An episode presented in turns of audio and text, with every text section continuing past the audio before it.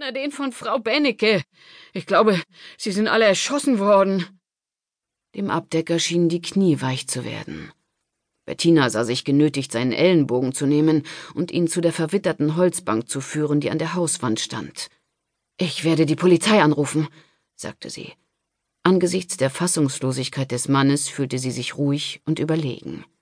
Wie heißen Sie eigentlich? Tram. Ich heiße Holger Tram. Beeilen Sie sich. Sie ging ins Haus zum Telefon und wählte 110. Nachdem sie die Polizei informiert hatte, war es endgültig zu spät, um die Kinder noch rechtzeitig zum Schulbus zu bringen. Der nächste Bus fuhr erst um kurz nach acht Uhr. Bettina Rover schickte ihre beiden Kinder Sina und Torge mit einer kurzen Erklärung hoch in ihre Zimmer. Sie würde ihnen eine Entschuldigung für die erste Stunde schreiben müssen. Ob ein Mord in direkter Nachbarschaft als Begründung herhalten konnte?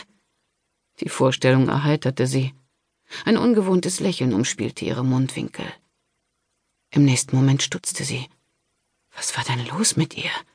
Entwickelte sie sich zu einem Monstrum? Seit Wochen hatte sie nichts mehr komisch gefunden. Und nun das? Es musste an diesen Tabletten liegen, die sie in einem fortnahm. Stimmungsaufheller, Beruhigungsmittel oder Schlaftabletten, je nachdem. Bettina Rover war überzeugt davon, dass ihr das ganze Zeug sowieso nicht half. Darauf verzichten wollte sie in ihrer derzeitigen Situation aber auch nicht. Sie ging noch einmal nach draußen, um dem Abdecker von ihrem Anruf bei der Polizei zu berichten. Dann kehrte sie in ihre Küche zurück, froh darüber, dass der große Mann wie erstarrt auf der Bank draußen sitzen geblieben war. Sie wollte ihm beim Warten auf die Polizei nicht Gesellschaft leisten, weder draußen in der Kälte noch in der Geborgenheit ihrer Küche. Sie ließ heißes Wasser ins Spülbecken rauschen und sammelte die Holzbretter und Becher vom Frühstückstisch zusammen. Die einfache Arbeit beschäftigte nur ihre Hände, Ihre Gedanken wanderten weiter. An der Spüle stehend fiel ihr Blick durch das Fenster hinaus in den Garten. Die Büsche und Bäume nahmen im ersten Tageslicht langsam Konturen an. Weit hinter ihrem Garten und dem angrenzenden Acker schimmerte durch einen Baumgürtel der Grevendorfer See. Das Wasser schien bleigrau und kalt, eiskalt. Unweit des Sees lag der Hof Grund, dessen Bewohner alle tot waren. Und kalt. Ob so der Tod war? Kalt und schwarz, wie die Tiefen des Grevendorfer Sees? Oder wie das dunkle Grab, in das sie den kleinen weißen Sarg ihrer Tochter Elise versenkt hatten? Pia Koritki stand am Fenster ihres Büros und trommelte nervös mit den Fingerspitzen gegen die kalte Scheibe. Sie befand sich im siebten Stockwerk des Polizeihochhauses. Zu ihren Füßen lagen der Travekanal und weiter dahinter die Altstadt Lübecks halb verborgen von einem Schleier dichter nasser Schneeflocken, die unablässig gegen das Glas klatschten. Sie waren sicher schon alle in Kirschners Büro, ihre neuen Kollegen von der Mordkommission. Ein weiterer Aufschub der bevorstehenden Zusammenkunft würde ihr nichts als zusätzliche Unannehmlichkeiten bringen. Ihre Lage war sowieso schon deprimierend genug. Pia riss sich von dem hypnotisierenden Anblick der wirbelnden Schneeflocken los und machte sich auf den Weg zu dem Büro am anderen Ende des Flures. Ihr Kollege, Kriminalhauptkommissar Wilfried Kirschner, hatte zu einer kleinen Feier anlässlich seines 55. Geburtstages geladen. Er hatte den Sektumtrunk in Anschluss an die Frühbesprechung gelegt, weil dann die meisten von ihnen noch im Hause waren. Kriminalkommissarin Kuritki betrat Kirschners Büro mit gleichmütiger Miene. Nur ein paar der anwesenden Männer registrierten ihr Eintreten überhaupt. Kirschner teilte sich den Raum mit seinem Kollegen Heinz Broders. Das Büro mit der breiten Fensterfront wirkte viel dunkler als sonst, weil die Menschenansammlung das hereindringende Tageslicht abschirmte. Es roch nach Kaffee, Zigarettenrauch und süßen Gebäckstücken. Pia Kuritki gehörte seit nunmehr elf Wochen zur Mordkommission der Bezirkskriminalinspektion Lübeck. Anfangs war sie zuversichtlich gewesen, früher oder später in der neuen Abteilung akzeptiert zu werden. Die Wochen waren jedoch vergangen, ohne dass sich an ihrem Status des Geduldetwerdens etwas gebessert hätte. Inzwischen dachte Pia mit einem Anflug von Galgenhumor, dass es leichter wäre, Aufnahme in der Fußballnationalelf zu finden, als in diesem Kommissariat akzeptiert zu werden. Erschwerend kam hinzu, dass die neuen Kollegen sich auch untereinander nicht sonderlich gut verstanden.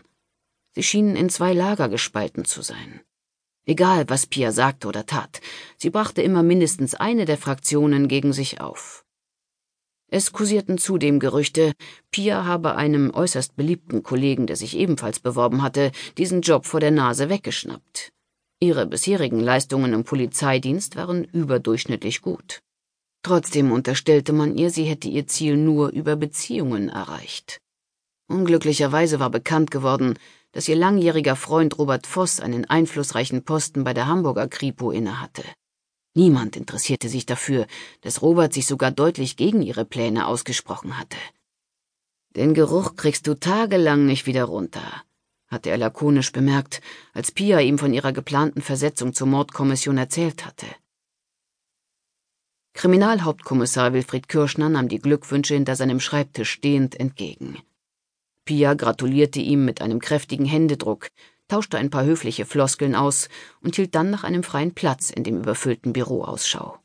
Da alle Sitzgelegenheiten bis hin zu der breiten Fensterbank besetzt waren, stellte sie sich zu Mona vom Kriminaldauerdienst.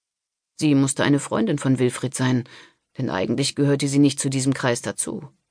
Mona lächelte sie unsicher an, den Rücken an einen Aktenschrank gelehnt.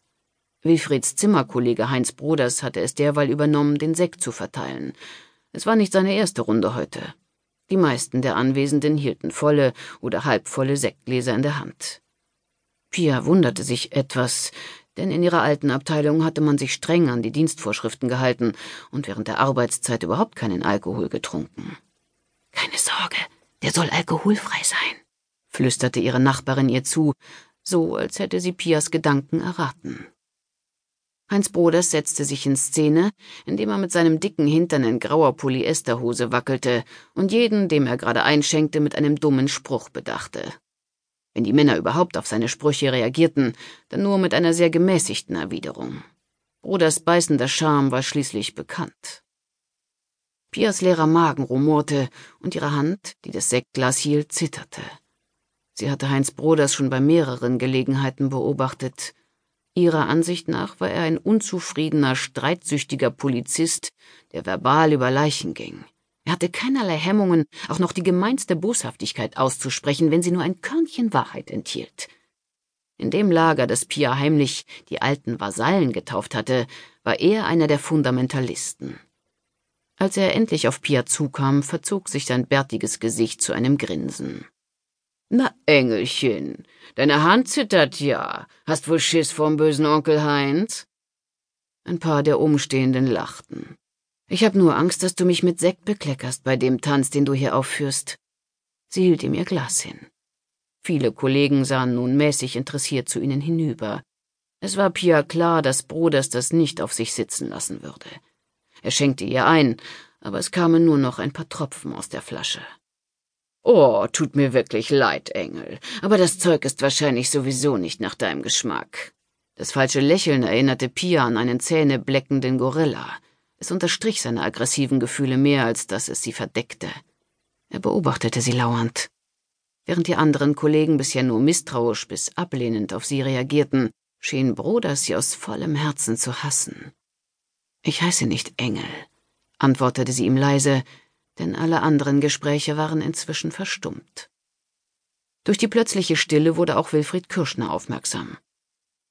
Hey, lass das Mädel hier nicht verdursten, rief er Heinz über seinen Schreibtisch hinweg zu. Draußen im Kühlschrank steht noch mehr. Doch weder Broders selbst noch einer der anderen machte Anstalten, den fehlenden Sekt zu holen. Sekundenlang hatte Pia Koritki das Gefühl, ziemlich dumm dazustehen. Auf dein Wohl, Wilfried, Sie kippte die Pfütze in ihrem Glas hinunter. Dabei fühlte sie, dass das T-Shirt, das sie unter ihrem Rolli trug, ihr feucht in den Achselhöhlen klemmte. Sie hatte das dringende Bedürfnis, sich zu bewegen, möglichst weit weg von hier. Sie schlenderte ans andere Ende des Raumes, wo sich die Kaffeemaschine befand, und goss sich eine Tasse Kaffee ein.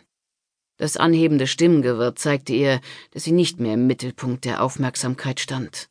Als sie jedoch an Broders vorbeiging, der die Mitte des Raums für sich beanspruchte, zischte dieser ihr leise zu Hau bloß wieder ab, Schätzchen. Du wirst es hier nie schaffen. Zurück in ihrem eigenen Büro, das am hintersten Ende des Korridors lag, hatte sie ihrer Wut und Frustration erst einmal Luft gemacht. Mit einem gezielten Tritt hatte sie den abgesessenen Bürostuhl gegen den Heizkörper geknallt. Als das nicht half, hatte sie versucht, sich mit ein paar tiefen Atemzügen zu beruhigen. Danach